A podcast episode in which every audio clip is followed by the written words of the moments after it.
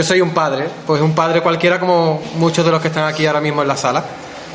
Un padre que como todos los padres nos preocupamos por la salud de nuestros hijos y desde el momento en el que lo concebimos, o la, concebimos, que fue una niña la primera, eh, empecé a investigar y a, a leer, a consultar todo lo relativo a, la salud del embarazo en, el- en aquel, en aquel momento de mi mujer, después de la alimentación con la lactancia materna y todo lo que conllevaba, eh, el desarrollo psicomotor de, de- de mi hija, en fin, una cosa iba llevando a la otra y evidentemente eh, las vacunas eran un punto más a tener en cuenta, un punto más y muy importante.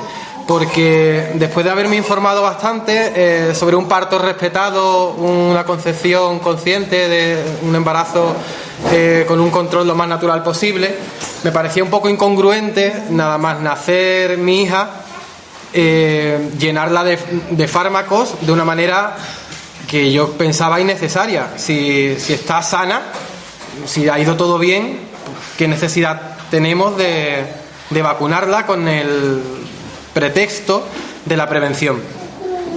En aquel entonces me faltaba mucho bagaje, mucha literatura sobre vacunas y sobre, sobre salud infantil, pero poco a poco la he ido adquiriendo a través de los libros, a través de la Liga por la Libre Vacunación y a través de muchos otros estudios, casi siempre relacionado todo eh, con, la, con la crianza respetuosa, porque íbamos, intentábamos practicar una crianza respetuosa con nuestra hija, eh, ofrecerle un nacimiento poco intervenido, eh, que pudiera estar alimentándose con, lactan- con lactancia materna en exclusiva el máximo tiempo posible y, una serie de, de premisas, ¿no?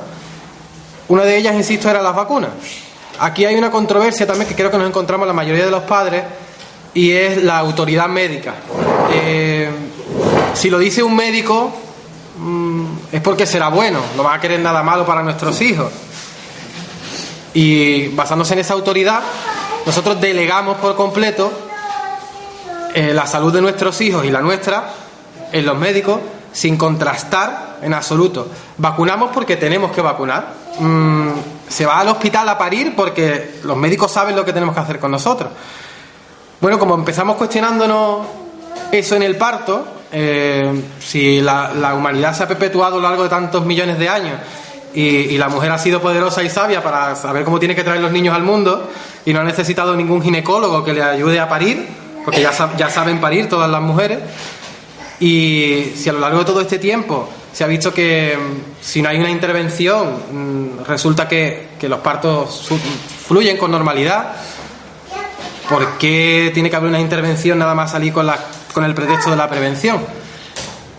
Lo, cuestionábamos todo, lo cuestionábamos la medicina, cuestionábamos eh, la forma de parir, la forma de alimentarnos, y a raíz de todo eso llegamos a las vacunas y con la controversia vuelvo al mismo punto de las diferencias entre la pareja. Nos encontramos primero con la, con la autoridad médica, nos encontramos también con el rechazo social, porque seríamos los raros, porque hemos parido en casa, porque no queremos vacunar, porque a ver si estamos en una secta, poco menos que eso. Y, también con el conflicto entre, entre los, los dos miembros de la pareja, que uno quiere, uno no quiere, uno lo tiene más claro, otro lo tiene menos claro. Al final resulta que la experiencia nos ha dado la razón con hechos eh, prácticos. Eh, mi hija que nació en 2010, empezamos a vacunarla, eh, muy a mi pesar, y a- al poco de vacunarla, bueno, tras la vacuna de manera inmediata, eran fiebres altas, eran mm, bubas en la piel, mm, bastantes rojeces y erupciones cutáneas, que duraban bastante tiempo, no era un día ni al otro día. Vamos al médico, te dice el médico, nada, son, reacciones normales. Coño, normales, decíamos nosotros.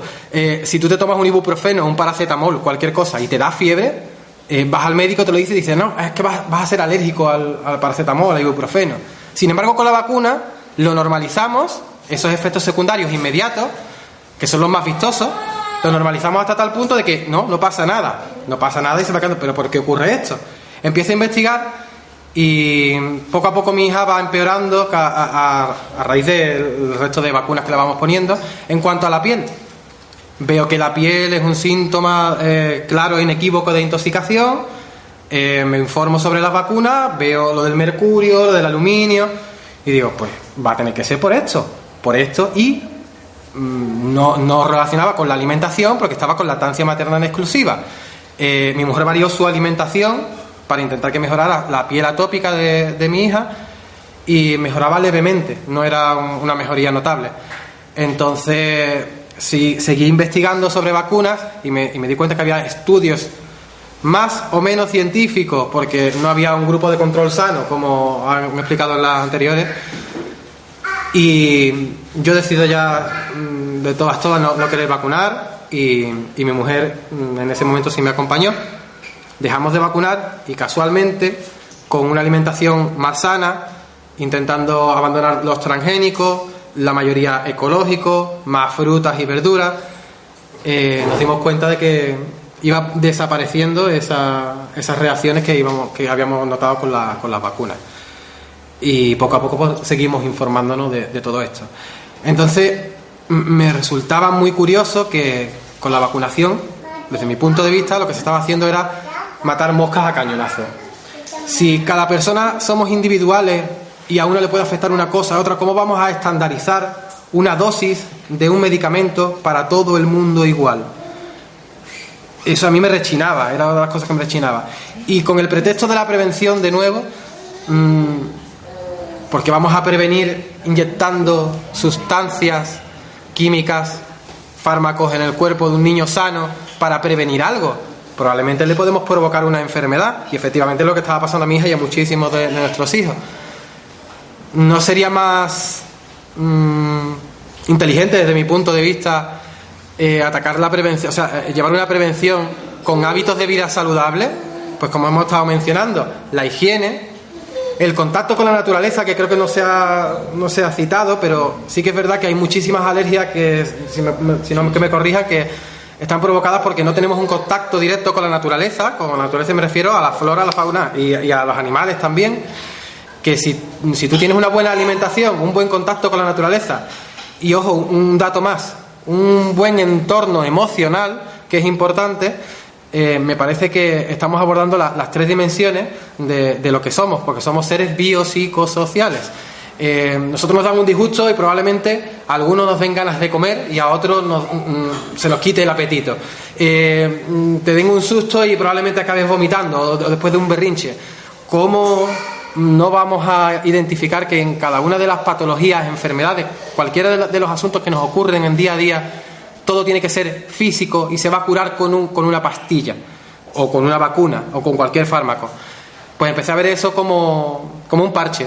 Veía que era todo un parche y un parche mal puesto además. No iba al origen, sino iba exclusivamente a tapar el síntoma, a tapar el dolor, a tapar entonces ya empecé a investigar sobre la bioneuromoción, sobre la epigenética, sobre la diatrogenia, como está diciendo, de, los fármacos. Vi que había más era ya la tercera causa de muerte el uso de, los fármacos entre, entre la población. Y tantas cosas me inundaron que evidentemente creo que a día de hoy hemos podido disipar un, aspecto importante eh, que es el miedo porque tanto de un lado como de otro eh, existe el miedo. Para los que vacunan, vacunan por el miedo a que sus hijos enfermen. Y los que no vacunan, o muchos de los que no vacunan, no vacunan por el miedo a los efectos secundarios de las vacunas. Pues yo a día de hoy mm, me siento liberado de ese miedo eh, porque entiendo a la persona desde, este, desde esta perspectiva y creo que la prevención está en eso, en los hábitos de vida saludable, en la higiene, en el contacto con la naturaleza y en tratarnos con respeto, porque el respeto me parece a mí que es la base fundamental de unas buenas relaciones emocionales y cuidar cómo nos relacionamos entre las personas, con los animales, con el entorno, con la comida. Y sumando un poquito de cada lado, resulta que mm, me da la impresión de que podemos tener una infancia y no solo la infancia, sino una adultez muchísimo más sana, libre de tantos tóxicos en la alimentación, en las vacunas y, en el resto del ambiente. Hay cosas que no, no vamos a poder evitar eh, o, podemos evitar más, de manera más, más difícil, como son las radiaciones, como son ese tipo de asuntos, pero en lo que comemos y decidimos nosotros, cómo nos relacionamos si decidimos, si decidimos nosotros Si vacunamos o no vacunamos, también lo decidimos nosotros. No es obligatoria la vacunación. Como no es obligatoria, no tenemos por qué aborregarnos y seguir lo que nos dice el de la bata blanca, porque nos lo dice ese de la bata blanca, sin cuestionarnos absolutamente nada. Si yo no he delegado, o mi mujer en este caso, en la manera en que queremos parir, o queremos, no quiere, evidentemente, pare ella, eh, a nuestros hijos, no hemos delegado en cómo vamos a cuidarlos, y no hemos delegado en cómo nos vamos a alimentar, ¿por qué tenemos que delegarlo absolutamente todo también en cuanto a la salud y la administración de esos fármacos? De hecho, no hay ningún médico que se atreva a firmar un documento indicándote que se hace responsable si a tus hijos le ocurre algo con la vacunación. Con la vacunación ni con ningún otro fármaco. Por lo tanto, si no están tan seguros de hacerlo es porque algo habrá detrás también incluso los que lo desconocen, porque mm, ya han mencionado en, las jornadas anteriores que en medicina mm, de vacunas se habla bien poco en la facultad. Igual como se habla bien poco de lactancia materna y vas, y vas a un pediatra y, se creen que, bueno, pues quítale ya la teta, pues no sé qué, pues eso va a ser no sé cuánto. Y yo creo que es una suma de todas estas cosas. Eh, me parece a mí que si llevamos un embarazo consciente, un parto respetado, no intervenido, una lactancia materna, no me gusta utilizar la palabra, pero para que nos entendamos, prolongada. Prolongada me refiero que lo ideal sería estar donde esté natural, hasta que la madre o el niño quiera. Una alimentación libre de transgénicos y de mm, tóxicos y una buena forma de relacionarnos, no hace falta vacuna. Pero vamos, ya no hace falta no solo con eso, sino con muchísimas otras cosas más. De hecho, ya, ha quedado demostrado en, eh, en, todas las ponencias anteriores que las vacunas eh, se caen por su propio peso, tienen poca razón de ser más que los intereses económicos. Porque si desde que, estamos, si desde que nacemos estamos ya en el útero de nuestra madre, eh, nos están inundando de fármacos, el negocio es redondo. Nada más que salimos, nos, inoculan una serie de, virus, de gérmenes, de, lo que sea, que después ellos mismos, esos mismos laboratorios, te están fabricando eh, la, pastilla para curarte las enfermedades que ellos, te han, ellos te han creado. Así que desde mi punto de vista, creo que tenemos que abandonar ese miedo y reconectarnos de nuevo un poco más con todo lo natural. Y, no me refiero a lo natural para agarrarnos ahora a la homeopatía, a eso, porque si podemos caer en, lo contrario. vamos a abandonar la medicina, que no es lo que promuevo desde ningún punto de vista, y ahora, os voy a dar un dato, eh, sino que no hace falta tomar cualquier cosa a la que nos agarremos como dogma de fe sin cuestionarlo, informarse y al menos sopesar el resto de alternativas y de, posiciones que hay. Y digo, doy un dato con respecto a lo de la medicina y que no promuevo que se abandone la medicina, pero la medicina para lo justo, para lo que haga falta y siempre con información. Información, si no te la da el médico, búscala tú. Afortunadamente hoy tenemos posibilidad de buscarla y, la, base del, es el cuestionamiento siempre. Y digo lo del dato de, la medicina porque yo a día de hoy, desde hace casi, bueno, desde hace ya más de 10 años, yo estoy operado. Estoy operado de corazón, llevo un desfibrilador aquí implantado. Sin ese desfibrilador probablemente me hubiera muerto ya en dos o tres ocasiones que he tenido fibrilaciones ventriculares. ¿Cómo voy a renegar de la medicina si me estaba permitiendo eh, vivir y vivir con una buena calidad de vida y disfrutar de mis hijos, afortunadamente? Eh, no reniego de la medicina, evidentemente, pero sí que me den la libertad, y, ahí la liga va por ese camino, me da la libertad de elegir. Por lo tanto, además, mm, yo me acojo a mi derecho mm, de ejercer esa libertad y no vacunar. Y no por ello quiero estar eh, pisoteado, ninguneado, eh, señalado por muchísimos agentes sociales, incluidos médicos y el resto de padres. Sé que es complicado porque cuando uno toma decisiones mm, que van contra lo normal, lo habitual, eh, pues a veces se queda casi sin amigos, incluso sin, sin, familia, casi, porque eh, nosotros éramos unos locos cuando decidimos parir a nuestro hijo, nuestro segundo hijo que tiene, va a cumplir a tres años en casa, éramos locos porque hemos mantenido la lactancia materna hasta los cuatro años de mi primera hija y seguimos siendo unos locos porque educamos fuera del sistema escolar, porque no vacunamos y porque, poco menos como he dicho antes, que, estamos metidos dentro de una secta. Tampoco hay un, un mm, que haya que seguir para, para, esto. Evidentemente todos estamos preocupados por la salud de nuestros hijos y acogiéndonos a nuestro derecho de la libertad de vacunar, puesto que es optativo en España y en el resto de países, eh, me parece que estamos en nuestro derecho, valga la redundancia, y que sería la, opción que deberíamos acogernos todos eh, si nos informáramos lo suficiente. Y no me refiero a no vacunar, tampoco quiero promover el, venga, no vacunéis ninguno. No, esa ha sido mi opción, de momento, de momento. Quizás en alguna otra opción, en algún otro más adelante, pues a lo mejor decida por la información que tenga utilizar tal vacuna o tal otra. Eh, pero me mosquea hay mucho que las vacunas vengan todas unidas, que no pueda elegir yo quiero vacunar solo de esta vacuna y en este momento, que tenga que ser con un calendario que me estipula el Estado. Mm, y como todo eso no, no concuerda con, lo que he ido investigando, y, ya no solo con lo que he ido investigando, sino con lo que me dice el sentido común y, con, lo que me dice a mí mi, cuerpo como persona y, mi relación con mis hijos como padre, pues cuanto menos lo pongo en cuarentena y, ya veré lo que haré más adelante. No, no, tengo por qué postular, postularme como antivacuna, ni pro vacuna, ni nada de eso. Yo tomo y ejerzo mi, mi decisión consciente de hasta ahora hacer lo que hago porque creo que estoy en lo correcto y, no juzgo el resto porque vacunen o, no vacunen. Poco más. Muy bien, pues ahora tenemos aquí a Kiko a nuestra disposición para hacerle preguntas. Adelante.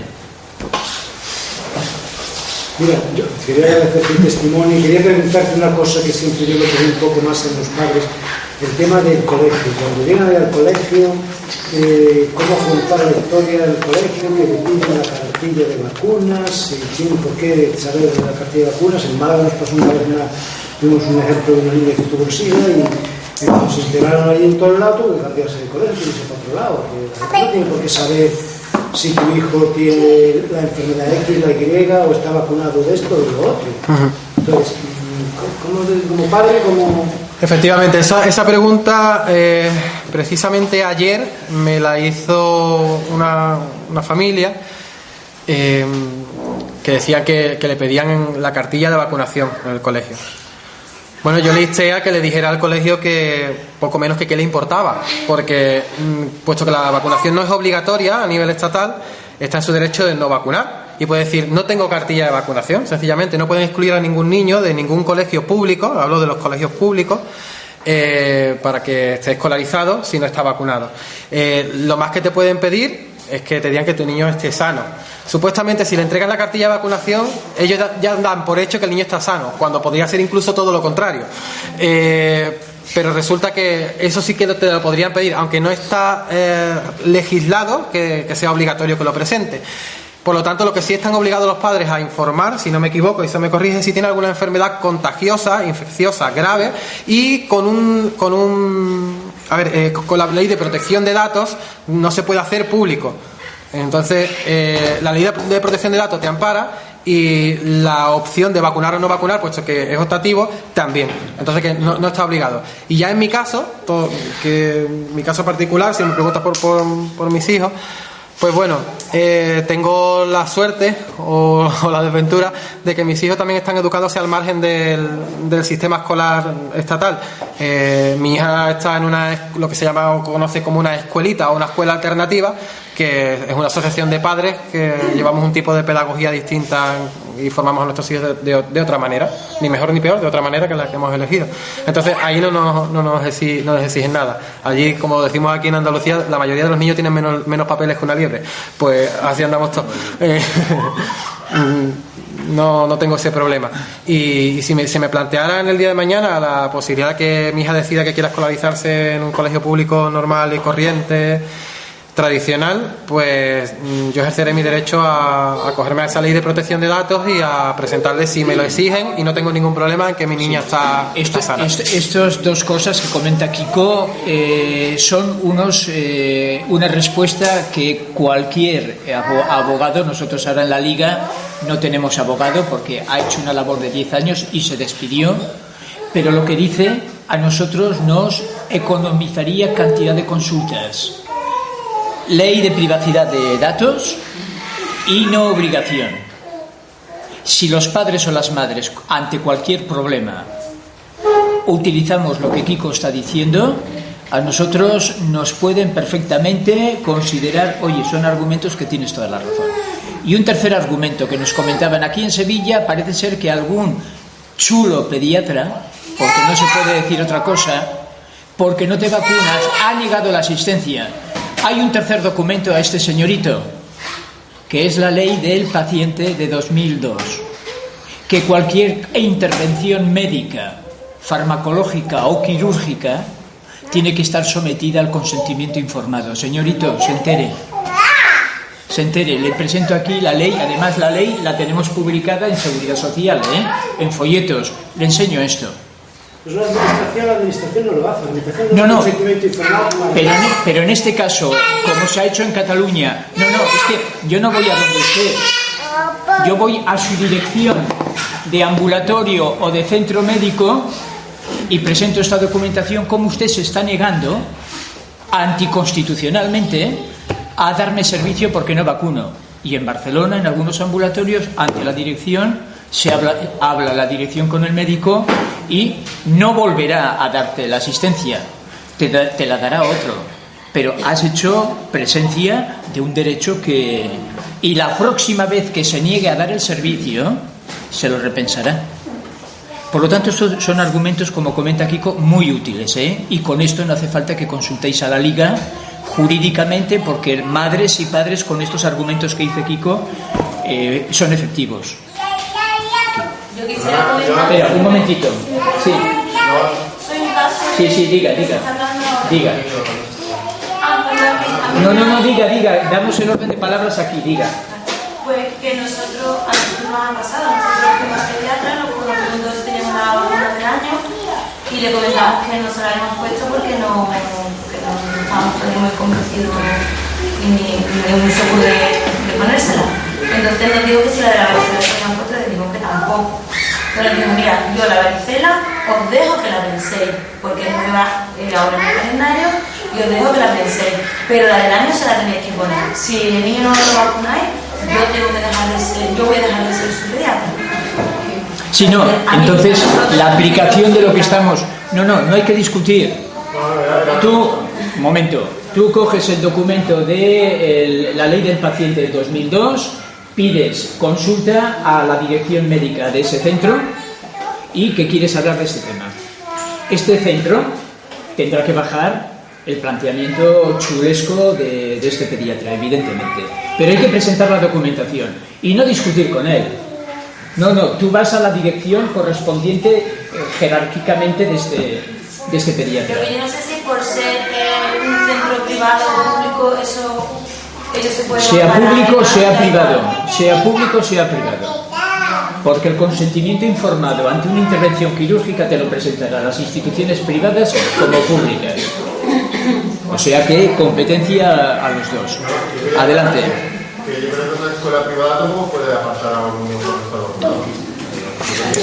Una, una escuela privada sí que puede sí que puede hacerlo porque tienen el derecho de admisión igual como en los bares con la ropa pues para poner un ejemplo vulgar pueden hacerlo pueden hacerlo Eh, evidentemente hay una, una serie de cuestiones que, que si se llevara a un, tribunal a lo mejor eh, saldría ganando pero que sí que pueden hacerlo amparándose en el, derecho de admisión ¿eh? Sí, pero en esos casos hay un recurso muy sencillo, que yo lo uso, lo usado mucho, y es que simplemente un médico o una médica que esté dispuesto a hacerlo te extienda un certificado médico conforme el niño está libre de enfermedad infectocontagiosa y nunca ningún centro privado se ha negado con ese certificado en la mano. ¿Vale?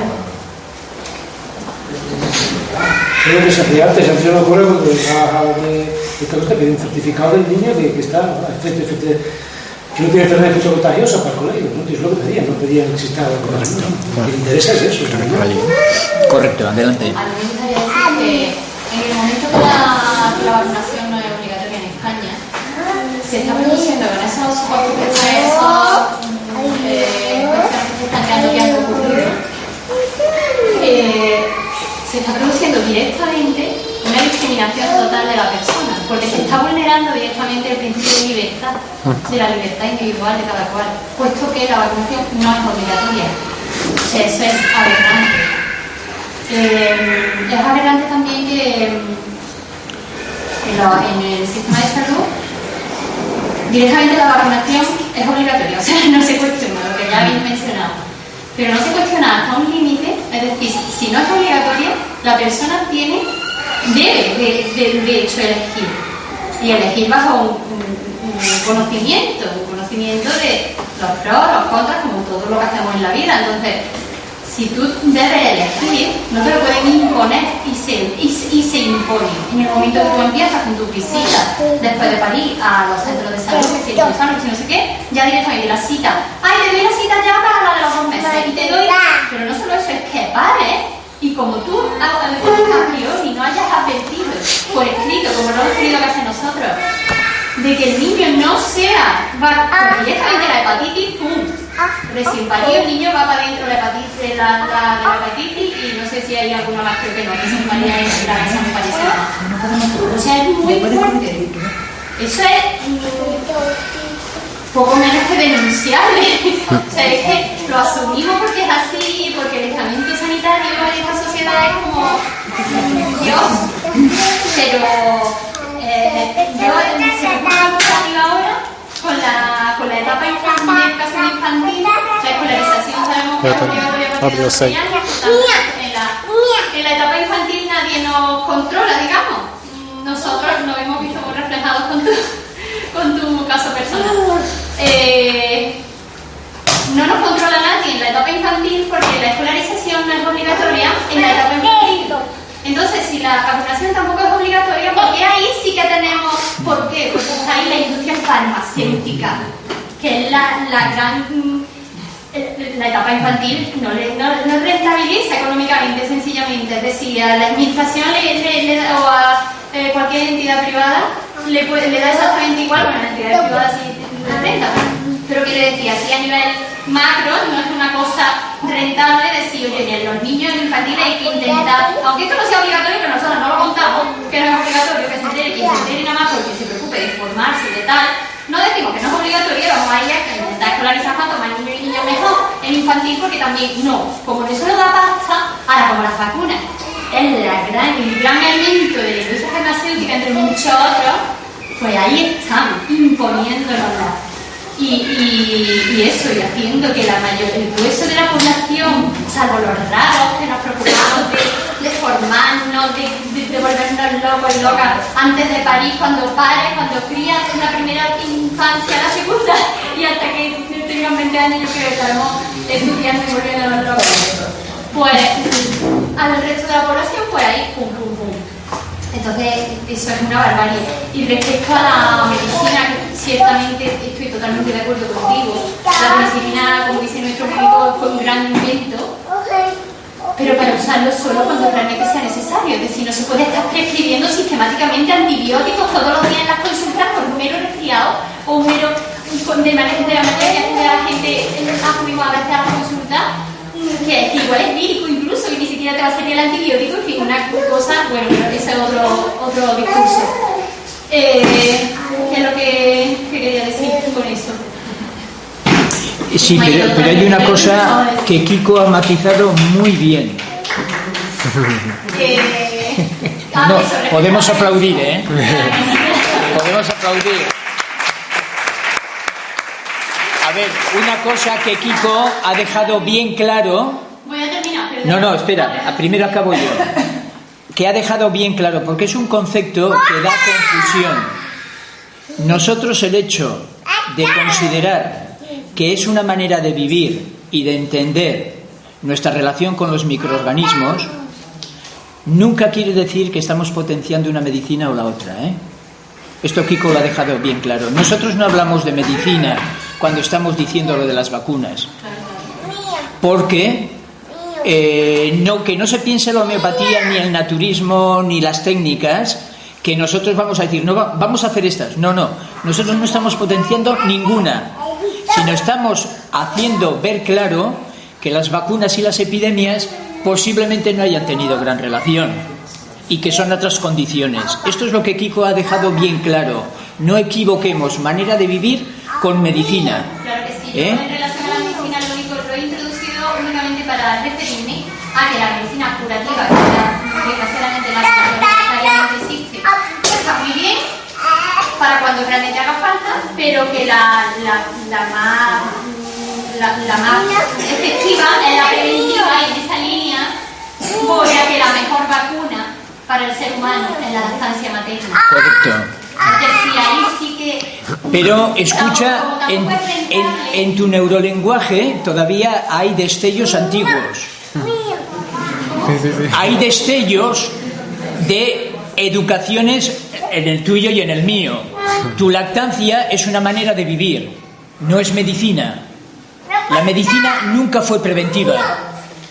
Cuidado, la medicina nunca es preventiva, es la manera de vivir. Por lo tanto, en nuestra manera de vivir, como dice Kiko, no tiene por qué entrar ningún tipo de medicina. Luego ya, si enfermo, ya decidiré. Pero en lo que estamos hablando, no tiene que ver nada la medicina, sino con la forma de vivir. Decido la lactancia, pero eso no es medicina eh, preventiva. ¿eh? Lo que es realmente es mi lactancia la que es una opción.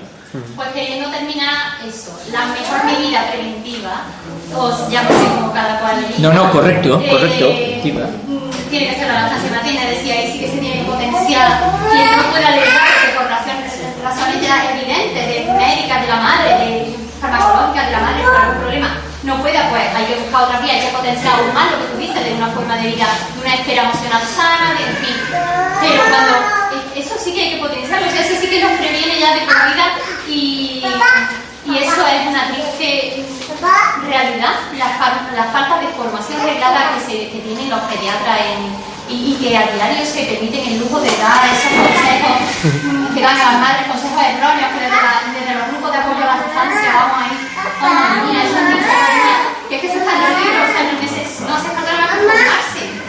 Pero sin formación es verdad que, que se pasan muchísimas veces y entonces pues bueno destierran lo más precioso, la experiencia más preciosa que puede vivir con tu hijo y lo que mejor le va a venir para el resto de su vida. Además, con un matiz importante, creo, desde mi punto de vista también, que es que se trata de la mujer.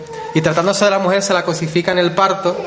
Después de la lactancia, tú no eres nada. Yo, sé que, yo soy el, el ginecólogo, el que decido qué hago con tu vagina porque te la corto sin decírtelo, porque te meto las manos sin pedirte permiso. Eso en el parto me refiero. Después a tu hijo lo cojo como pediatra y hago lo que quiera, literalmente, con él. Y después voy a decidir cómo tienes que alimentar a tu hijo, si tienes que dormir o no con él, si tienes que llevar, si tienes que vacunarlo, si tienes que.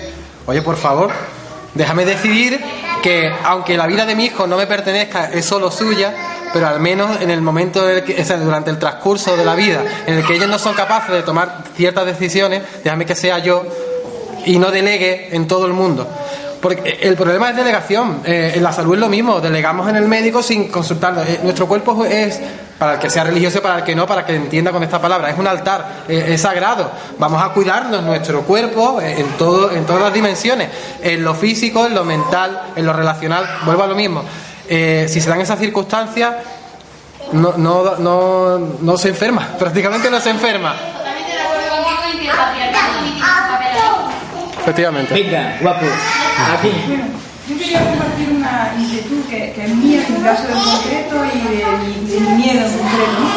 Te agradezco la claridad con la que has expuesto tu caso, porque yo me identifico con muchas cosas, porque yo soy madre de esta niña que va a cumplir 10 años ahora, también la he traído una manera natural, amamos hasta que ella ha querido, hasta los 4 años, creo que la tengo criada de manera sana y no la tengo vacunada de nada. Eso es una decisión que yo tomé antes de parirla, porque el doctor Lebrero me, com- me recomendó su libro, Lebrero. entonces yo a partir de ahí lo tuve clarísimo. Ahora todo lo que estoy contando, yo, yo no lo puedo analizar en términos médicos, pero yo lo tengo clarísimo. Pero ella pasó la varicela cuando tenía un año y ahora ha pasado la tosferina. Lleva 76 días tosiendo. Yo soy el caso de Almería, que le agradezco Me públicamente también. me cachis, has venido, ¿eh? me contestó tan rápido tan- cuando me dirigí a usted, porque se lo dedicaban en, una- en una urgencia y me mandaron a hacer el cultivo. Y yo dije, bueno, yo lo voy a escribir a este hombre porque esto ya son palabras mayores. Me dijo, no hagan nada. Entonces me he pasado 76 días sin hacer nada, pero le pasa muy mal. Claro. Y yo la he visto creciendo a ella de una forma muy virulenta y entonces se me ha abierto un debate nuevo, que no es vacunar, es ¿qué hago si mi hija se pone enferma? Porque ahora coge una toferina, pero si me coge y si me coge porque ella cumple todo ese cuadro que decimos que hay que hacer para, para un poco criarnos sanos y librarnos de, de- de- de enfermedades, pero yo lo he hecho y ella se ha puesto enferma. Entonces yo pregunto, ¿qué tengo que hacer ahora que soy una desertora del sistema, que me han mandado por un motivo y no he ido y estoy ahí apuntada para, para ver si voy, que, que la que me llaman por teléfono diciendo por qué no has venido, ¿qué hago si, si, si en un momento dado tengo una enfermedad que me obliga a, a recurrir al, al sistema? Bueno, como bien antes, ahora en las cuestiones médicas te podrá decir él, ¿no? Pero como bien antes han estado comentando en, la- en las jornadas anteriores, eh, es verdad que mm, enfermaríamos menos o no enfermamos mm, si llevamos una, un desarrollo distinto, ¿no? Y, nos acogemos a ese tipo de crianza, de manera de vivir, como lo queramos llamar. Eh, hay una serie de factores que no controlamos o que pensamos que estamos controlando y no lo estamos haciendo mal. Y, o sea, lo estamos haciendo bien. Y también creo, y eso ya desde mi, desde mi perspectiva, que hay una serie de factores emocionales, psicológicos y también otros eh, heredados, y no me refiero a lo genético. Me refiero a, a una serie de circunstancias, de experiencias que han sufrido los padres, los abuelos, tatarabuelos. Claro, no vacunar no es, la garantía infalible. No, efectivamente. No cuento con eso. Mi pregunta es, claro, es una práctica, ¿no? Ahora, ¿qué, ha- qué ha cogido? Evidentemente, podrías acudir a la medicina o a otras alternativas a la medicina alopática tradicional. Bueno, tradicional no, porque la tradicional es la otra. Ah, mm, podrías recurrir a hacer lo- los tratamientos más, menos invasivos, menos mm, agresivos, perdón, menos agresivos. Y supongo que eh, dando con el médico, con el profesional oportuno, te podrá orientar mucho mejor que yo en ese aspecto. Es evidente que no vamos a eliminar la enfermedad por completo en el caso de que nos llegue, incluso haciendo las cosas bien, como tú dices. Porque ahora me he librado que si ella tiene una enfermedad contagiosa es que voy a dejar de, de- de poder decidir sobre. Mm, Van a decidir otros por ella, porque supongo que habrá cuestiones de aislamiento, de... No, no lo sé. no Ah, claro, no, no. eh, En el momento que entras en la maquinaria puede haber medidas eh, protocolarias. Pum, pum, Sí persona para es. Sí vacunar, es. porque es una fuente de contagio y... Así es. Ahí hay una pelea Yo legal. invitaría a la sala, los padres y las madres que hay en la sala, seguro que quieren esa pregunta que hace ella y seguramente alguna respuesta. Ya los profesionales podemos añadir algo más, pero ¿qué se os ha ocurrido a cada uno ante una situación semejante a ella? Ya no hago muy bien supongo, pero entiendo mejor. Y que me parece la cosa es cuando se habla con algo que una enfermedad ¿no? empieza y persona va al médico, la parte que, que me parece hace falta en medicina hoy, yo no soy anti-medicina, yo soy con medicina que sirve por gente.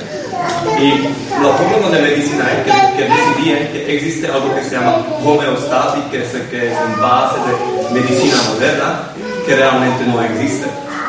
Porque ¿qué, qué es enfermedad? Realmente es una respuesta de tu organismo para tu entorno. Y por eso son, por ejemplo, gente que, que lo quieren, quieren ver en una manera que se llama aleostasis, que es que, que tu respuesta como tú ves como enfermedad es la respuesta de tu organismo en algo que, que, que pasa en- dentro de ti, en tu entorno y no, no tiene nada con, con dirección de medicina que quiere decir que tú tienes un estado, que tú necesitas tener salud porque tú no tienes esto, no tienes esto. Y Eso es Sí, el- lo, que, lo, que plantea, lo que plantea es que esa interpretación nosotros, en esta rica red de pediatría que se ha creado con esfuerzo en este país, hay que reconocerlo, que era la situación que comentabais, no nos sirven porque nos van a liar. Si los tenemos, pueden estar a 100 kilómetros en la privada, sea homeopatía, sea naturismo, sea lo que sea. Y es lo que hacemos habitualmente. Dentro de lo que más cercano, intentamos, aunque sean 100, 200 o 50 kilómetros, ir a alguien donde sea más próximo a este planteamiento de homeostasis. Pero en este aspecto, la seguridad social hace aguas. O sea, en un 100%, no 100%, en un 90%, porque no te encuentras interpretadores de este homeostasis y de respuestas adaptativas a la que pasa en el medio. Y entonces esto es un gran vacío. Yo creo que, que hablan en distintos lenguajes, que son distintos lenguajes, y no puedes responder con, con la medicina alopática, como te digo, a un problema que a lo mejor no, no vas a poder paliar con eso. Eh, se me vienen a la cabeza mm, asuntos que, que hay niños que enferman o, o adultos que enfermamos que queremos decirle algo a alguien y no sabemos cómo y no sé qué, y resulta que nos ponemos afónicos, o que tienes que callar, o que tienes que decir, o me, he enfermado del oído y no sé qué. Todo esto que, se- que parece como una medicina alternativa casi oscurantista y casi que no tiene ninguna base científica o, o es difícil de, de sacar a la luz. Y que todo eso resulta que yo estoy viviendo en, en- mí y en mi familia que funciona en, en muchas, muchas ocasiones. Yo me he preguntado por qué se ha puesto un síntoma de tosferina, porque no contestar aquí, pero yo lo efectivamente. pregunto porque hay que Eso es. causa Claro. Ya muy fuerte, mucha lactancia materna, mucho parto natural, mucha crianza, pero algo tiene que haber provocado eso. No, no, no. Es que puede no ser nada. En el sentido, Jesús, en el sentido de que no todo lo que hacemos y optamos en la vida nos cubre de la muerte. Por lo tanto, del fe- hecho, del hecho del desequilibrio. Podemos hacer las cosas muy correctamente, pero como tú muy bien has comentado, la necesidad de nuestra adaptación pide enfermar. Y no nos compliquemos como madre más ni busquemos donde no hay que buscar. La, la enfermedad nunca podrá dejar de existir. Porque es que si dejara de existir la enfermedad, la especie desaparecería porque es la capacidad de adaptación que tenemos para adaptarnos a los conflictos. Tú, yo, el otro, el niño. Y el niño al ir creciendo tiene que adaptarse a todas esas cosas. Entonces, tiene un sentido la enfermedad. Habrá que descubrir el sentido y que se la vive en esa dimensión, comprendiendo el sentido de, de- de todo. O sea, no vamos a Yo ahora que ya lo he pasado, digamos que ya lo he pasado, que sigue siendo, digo, bueno, ahora mi hija es más fuerte, yo le veo la parte positiva, no me da cosa que lo haya pasado, ya lo hemos pasado, ahora ella será más fuerte, ¿no? Creo que lo entendemos todos. Y hemos sido padres. Es que lo que de alguna manera está debajo de todo eso, que lo nombra también Kiko como el miedo, porque Sí, el miedo, empezar también es inherente al ser vivo, ¿vale? El miedo a la muerte, miedo a la enfermedad. Pues yo creo que una de las graves, gravísimas carencias actuales es que no solo no hay información fidedigna, válida, útil para cualquiera de los procesos que habéis nombrado, todos los que habéis hablado, sino que no se ha planteado en ningún momento como país como civilización ayudarte a discernir entre qué hago o qué dejo de hacer y aceptar que efectivamente hay procesos que lo único que puedes hacer es estar a su lado, lo mismo que la adolescencia, no hay ninguna vacuna, por desgracia o por suerte, no sé, para que no pase en la adolescencia. Y esa la tienes que trabajar ahí, a pie derecho. Yo dije, si tú tienes la culpa de que yo no me cuide a mi hija, ella la tiene tosferina y me dices no hagas nada, pues yo tengo que no hacer nada. Y eso ha sido mucho, pero hay otras cosas Claro, pero es lo que te dice, pues habrá que buscar el más próximo geográficamente, y ahora ya existen los Skypes, el teléfono, lo que sea. A mí me viene gente de la zona de Sevilla, de Huelva, de Córdoba, y estoy en Cádiz. Pero es la única manera, porque a la gente una vez que ya ha hecho la historia clínica la primera vez, luego ya es muy fácil acompañar entre comillas. Es decir, hay la posibilidad de hacer ese acompañamiento. Por lo que tú te estás reclamando es, por Dios, no me hagáis vivir esto sola. Porque aunque lo haya hecho muy bien, pero yo me cago de pensar que mi hija no solo que está sufriendo, sino que se puede morir. No vamos a un al médico, nunca se ha puesto mala, no tiene Claro. ni pediatra, pues digo, ya Hay una orfandad, o sea, hay la gran contradicción, la gran paradoja de una sobremedicalización de todo el proceso de la reproducción hasta el momento del nacimiento, sobremedicalización absolutamente funesta, en el 99,9% de los casos, y un abandono y orfandad flagrante desde el momento mismo en que te vas a casa. Bueno, a veces desde que estás en el hospital porque ya empieza la desorientación total. Entonces, claro, eso es lo que estoy reclamando, pero es que eso no existe ni en la privada ni en la pública, ni en la alternativa ni en la no alternativa, que también lo puedo nombrar, mal que me pese, porque también existen muchos profesionales dentro de la llamada alternativa que también están empeñados en dirigir la vida de los otros. ¿No? Todos tenemos esa tentación. Todos nos gusta ponernos una foto demasiado.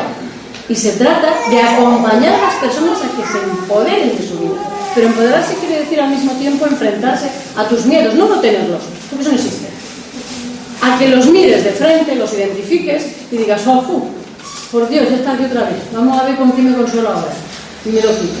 Pero es que esos chicos no existen, pero no existen sobre la medicina. No sé qué sois cada uno profesionalmente.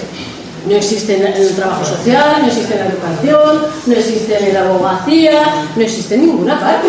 Existe gente que quiere dirigir gente y que no tenemos ni idea cada uno de cómo dirigir nuestra vida. Y esa es la gran ceremonia de la confusión. Solo que tenemos entre múltiples creencias que por ser médicos y llevar una bata blanca, la gente está convencidísima de manera totalmente inocente de que todo lo que puede hacer esa persona por ti es bueno. Y él también lo cree, y ella, ¿eh? Cuidado. Están convencidos. Estamos. Entramos en la última pregunta. Si hay alguna otra pregunta, si no nos despediremos. Una aclaración a ella que no es que no tenga que hacer nada, lo que tienes que hacer es ejercer como madre. porque vas a seguir tiene toda la vida. O sea, resulta duro, pero tienes que seguir, o sea, que no es no hacer nada. Tú tienes que seguir ejerciendo como madre. En este momento. No hacer nada en el sentido de no medicar, de no ir a ningún sitio, de, no, de ser prudente con la enfermedad para que nadie haga nada por ti. Y entonces, bueno, he hecho lo que tenía que hacer como madre, que pedirme unas vacaciones, irme con ella y acompañarla.